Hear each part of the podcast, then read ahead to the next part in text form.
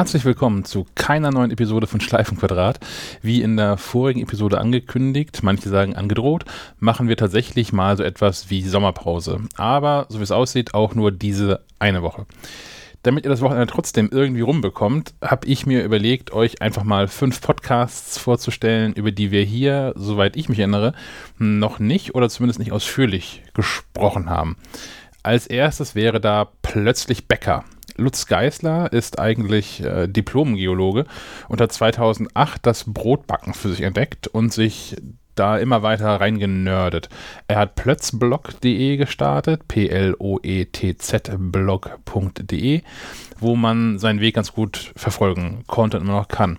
Jetzt gibt es von ihm Bücher, Online-Schulungen und er war unter anderem auch bei Tim Pritlove im Podcast CRE zu Gast und hat übers Brot gesprochen. Das ist äh, CRE Episode 213. Inzwischen hat er eben auch seinen eigenen Podcast am Start wo er übers Brot spricht, wo er Tipps und Hilfestellungen gibt, wo auch immer wieder äh, Gäste hat und mit denen diskutiert und, und philosophiert.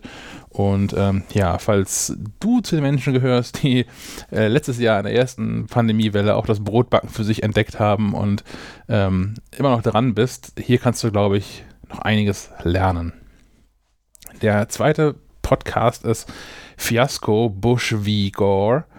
Ähm, es ist gut 20 Jahre her, dass George W. Bush die Präsidentschaftswahl in den USA für sich entschied und Al Gore den kürzeren zog als der demokratische Kandidat und ehemalige Vizepräsident von ähm, Bill Clinton.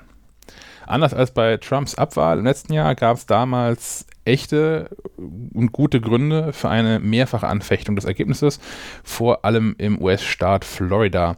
Und eigentlich ist das Wahlergebnis bis heute umstritten, weil letztlich einfach irgendwann aufgehört wurde zu zählen. Ähm, wer sich diesen Police-Thriller noch einmal geben möchte oder vielleicht auch damals ähm, noch zu jung war, um das aktiv mitzuverfolgen und das jetzt äh, mal nachholen möchte, ist bei diesem Podcast in englischer Sprache sehr gut aufgehoben. Der dritte Podcast, den ich vorstellen möchte, ist ebenfalls in englischer Sprache. Keine Sorge, die Podcast-Vorstellungen 4 und 5 sind wieder auf Deutsch. Aber ähm, viel wichtiger ähm, ist hier auch die Musik oder die Liebe zur Musik. Es geht um A to Z of Phil Collins.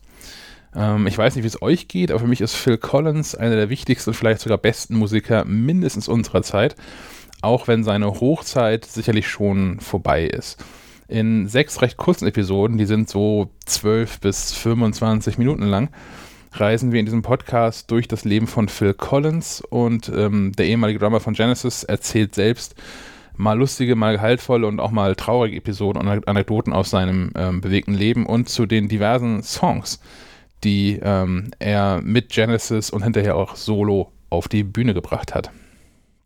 Nummer 4 ist ähm, kein Mucks ich halte den ganzen True Crime Podcast ja nicht so wirklich aus. Ich verstehe den Reiz und gönne allen MacherInnen den Erfolg und möchte sie auch niemandem madig machen. Aber es gibt so viele davon und so wenige, zumindest im deutschsprachigen Raum, sind meines Erachtens für, für mein Gehör und für das, was ich erwarte, wirklich gut. Also höre ich lieber fiktive Kriminalfälle. Ähm, in kein Mucks gräbt Bastian Pastewka jeden Donnerstag einen Schatz aus dem Hörspielarchiv von Radio Bremen aus den 1950er bis 1980er Jahren aus. Es gibt immer ein kurzes Intro, in dem er kurz erzählt, warum er dieses Hörspiel gewählt hat oder was das Besondere dieses Hörspiels ist. Sowas halt. Und dann ähm, ist man auch schon mittendrin.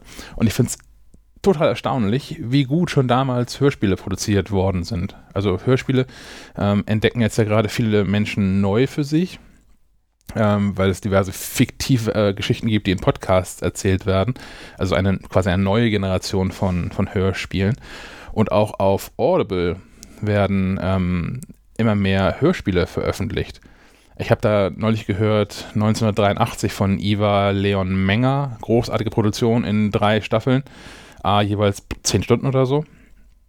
Ähm, aber ja, schon damals äh, hat der öffentlich-rechtliche Rundfunk das ganz gut hinbekommen, Hörspiele zu ähm, produzieren. Die sind teilweise natürlich aus der Zeit gefallen und teilweise auch nicht gut gealtert. Also, also rein inhaltlich, weil sich ganz, ganz viele Probleme dadurch lösen lassen, dass man einfach ein Handy dabei hat oder so. Aber von der Produktion her sind die großartig und von dem, was die Schauspieler gemacht haben, Schauspielerinnen natürlich auch, ähm, sowieso. Nummer 5 ist ähm, Kieltopia, der Zukunftspodcast. Ja, es geht in diesem Podcast um Kiel. Aber auch wenn du nicht aus der Region kommst, hör gerne kurz weiter zu. In äh, diesem Podcast sprechen Elske, Nils, Laura und Mareike mit AkteurInnen aus Kiel, die sich in der Stadt für Nachhaltigkeit einsetzen und über äh, deren Vision für, für Kiels Zukunft, wie, wie Kiel lebenswerter werden kann. So als Stadt, aber auch als Gesellschaft.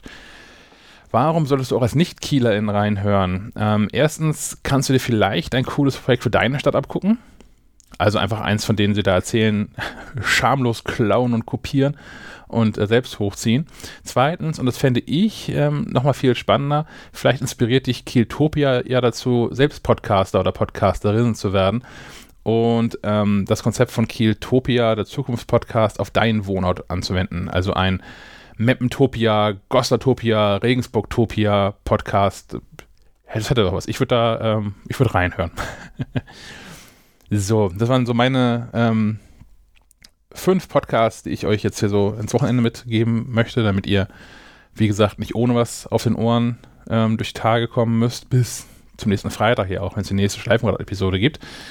Ähm, in eigener Sache gibt es dann noch den Podcast Iswas Hase.